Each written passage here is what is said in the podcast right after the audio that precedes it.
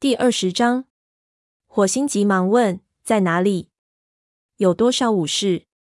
绝爪的尾巴朝丛林深处摆了摆，说：“在那边。不知道有多少武士，他们正利用灌木丛做掩护，匍匐行进。”火星强抑住激烈的心跳，脑子飞转，听着，马上赶回营地，向蓝星和虎掌报告，让他们立刻派遣武士过来。是。火星绝爪转身冲下沟，火星当即朝森林里走去，保持着十二分的警惕。起先似乎一切都很平静，可是不一会儿，他便嗅到侵略者的气味，风族和影族的气味。前方不远处飞鸟惊鸣，火星躲在一棵树后，仍没有看到什么异常。他的心情越来越紧张，他收紧后腿，用力一跳。同时，前爪伸出，扒住大树的树干，然后爬上树干，趴下，透过树叶的间隙往下望。地面上似乎没什么情况。忽然，火星看到一棵香薇树颤动了一下，接着一团影子闪过。过了一会儿，从灌木丛里探出一颗黑色的脑袋。火星立刻辨认出是叶星。叶星低声说：“跟上。”他从灌木丛里钻出。迅速通过一片开阔的空地，一支队伍紧随其后。火星点了点对方的数量，心情越发紧张。影族和风族的武士倾巢而出了。火星看见有高星和灰毛、坏脚和矮尾、狮角和一根须，他们肩并肩的奔跑，似乎同属一个族群。就在不久前，这些猫们还在风族的营地里拼得你死我活。如今，对断尾的刻骨仇恨和对雷族的不满使他们走到了一起。火星知道自己必须与他们为敌。虽然他一向把风族的武士们当作是自己的朋友，但在这种危急关头，他必须站在本族这一边。火星缩紧身体，准备往下跳。这时，营地方向传来一声怒吼。火星听出那是虎掌在召集武士们投入战斗。出于对虎掌的不信任。火星并没有感到轻松些。现在，雷族需要的是虎掌的凶狠和力量。火星从树上爬下来，四脚刚一落地，也不顾在入侵者面前暴露行踪，便向战场飞奔而去。他冲出树林，看到沟边的空旷地带已经变成了激烈的战场。虎掌和叶星扭打在一起，你给我一爪，我还你一脚。黑条则把一名风族武士按在地上。风族的母猫橙花在长尾的侧腹上狠狠抓了几下，后者惨叫着滚下沟去。火星的怒火腾的一下升了起来，纵身向橙花跳过去。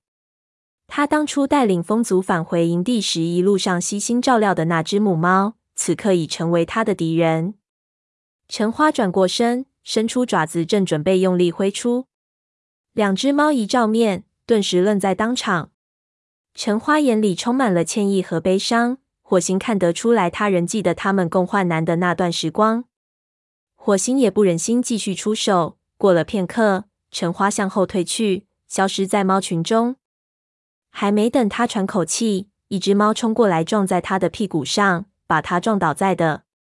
火星急忙爬起来，扭过头，进入眼帘的是影族武士矮尾那双凶狠的眼睛。一眨眼功夫，矮尾的牙齿就插进了他的肩膀。火星一声大叫，后腿蹬在矮尾的腹部，爪子扯下了一大块皮毛。矮尾血流如注，立刻逃之夭夭。火星摇摇晃晃站了起来，喘着气向四周打量。战场已经转移到沟里，敌方不断向前推进，显然下决心要摧毁雷族的营地。雷族寡不敌众。根本无法抵抗对方的凌厉攻势。蓝星在哪里？原来蓝星正和白风、陈毛守在营地入口处，准备拼死捍卫营门。这时，一根须和狮角突破了虎掌的防线，狮角直接冲向蓝星。火星急忙沿着沟边跑了过去。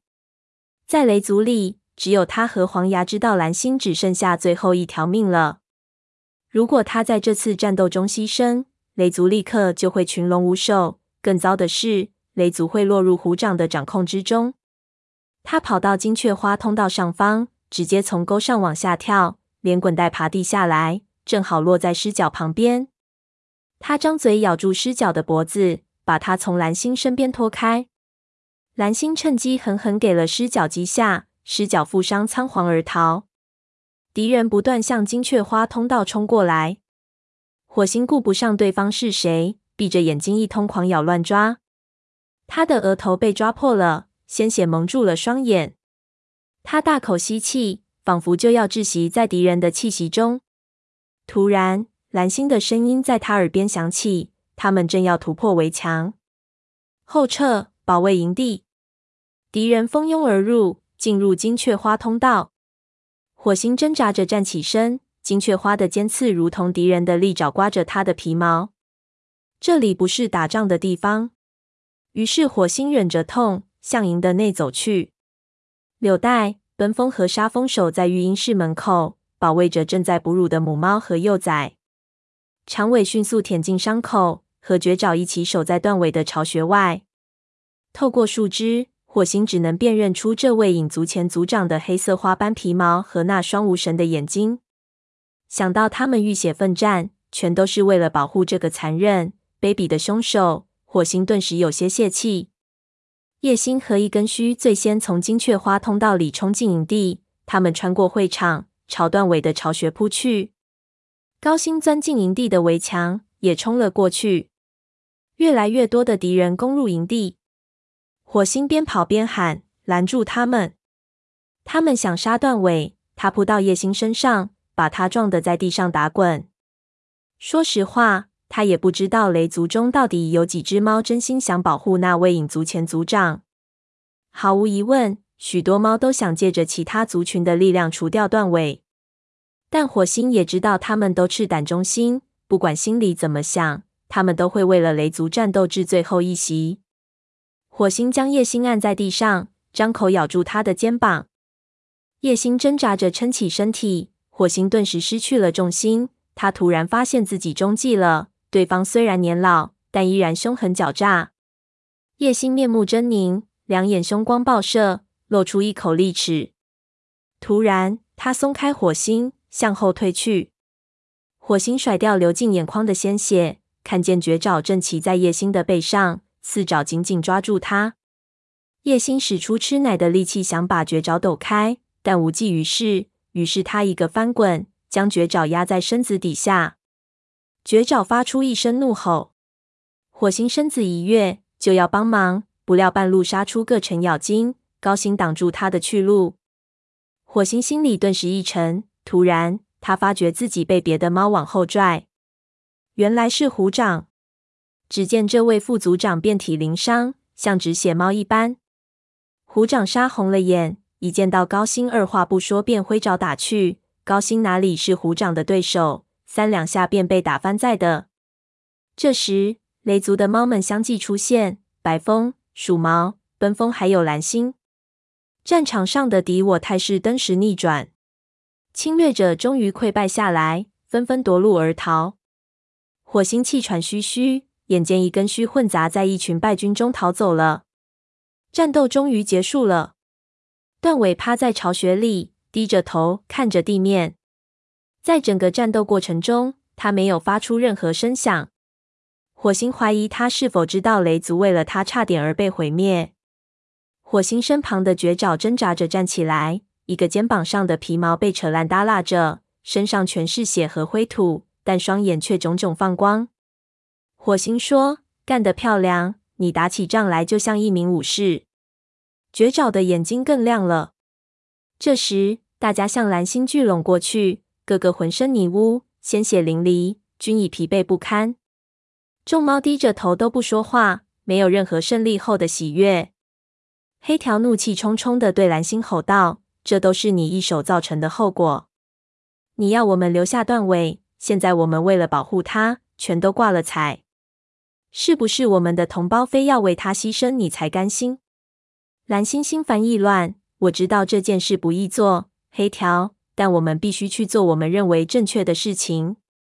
黑条轻蔑地说：“为了断尾吗？我恨不得杀了他。”一些武士出声表示赞同。蓝星看起来似乎突然间老了许多，脆弱了许多。黑条，虎掌分开猫群，走到蓝星身边。你正在对我们的族长说话，怎么连一点儿尊重都不懂？黑条瞪了他们一会儿，然后低下头去。虎掌从左至右缓缓扫视群猫。蓝星说：“火星，去把黄牙叫来。”火星转身正要向巫医巢穴走去，一抬眼看见黄牙带着探爪已经来到会场。这两只猫当即开始检查武士们的伤势，依照轻重缓急分别救治。等轮到火星的时候，他看到灰条从营门口闪身进来，他身上的皮毛完好无损，嘴里叼着两只猎物。虎掌离开探爪，走到会场中央，迎上灰条，问：“你去哪里了？”灰条一脸迷惑不解的样子。他将猎物放在地上，说：“打猎啊。”这里究竟发生什么事了？虎掌鼻子里发出嗤的一声，说：“什么事？这个样子能有什么事？风族和影族联合入侵，要杀死段尾。那时我们急需武士，不过看样子你不在这里。你刚才在哪儿？”火星暗想，肯定是和银溪在一起呗。幸亏灰条还带着猎物回来，也好有个交代。灰条脸色变得越来越难看，分辨说：“哼，我怎么知道会发生什么事情？是不是离开营地之前都要得到你的准许呀？”火星提心吊胆，灰条应该知道这样惹怒虎掌可没什么好处呀。也许是他恼羞成怒了。虎掌低吼道：“你还有火星，我看你们总是不顺眼。”打住！火星勃然大怒：“营地被袭击时，我可是在场的啊！”况且灰条没有参加这次战斗，也不是他的错。虎掌冷冷的看着灰条，然后目光移向火星，说：“小心，我一直盯着你们呢。”说完，转身回到探爪那里。灰条嘟囔：“好像我会在意似的。”虽然嘴硬，却不敢接触火星的目光。灰条把猎物放到猎物堆上，火星则回去找巫医治疗伤口。黄牙为他检查完伤口后，呵斥道。哼！如果再被扯下些毛来，你就变成光身子泥鳅了。不过伤口不深，不会要你的命的。探爪取来一捆蛛丝，把它压在火星眼睛处的伤口上。他轻轻触了触火星的鼻子，小声说：“火星，你真勇敢。”火星不好意思地说：“别这么说，我们都是在做些必须做的事情吧。”黄牙突然说。不过做起来可着实不易。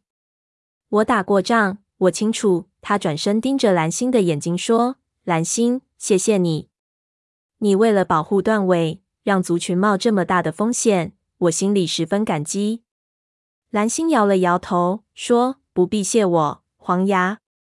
这件事关系族群的荣誉。虽然断尾恶贯满盈，但他现在应该得到我们的同情。”黄牙低下头。声音低的只有蓝星和火星能够听见。他给收留我的族群带来了巨大的危险，对此我很抱歉。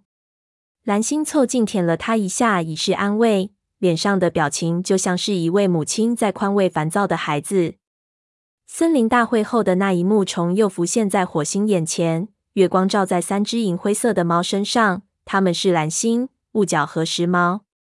他倒吸了口凉气，他没有看错吧？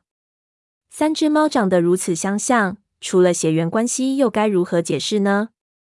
雾角和时髦是亲姐弟，这是他知道的。灰池曾告诉他，他们原先带有雷族的气味。有没有这种可能？那就是蓝星的孩子根本没有死。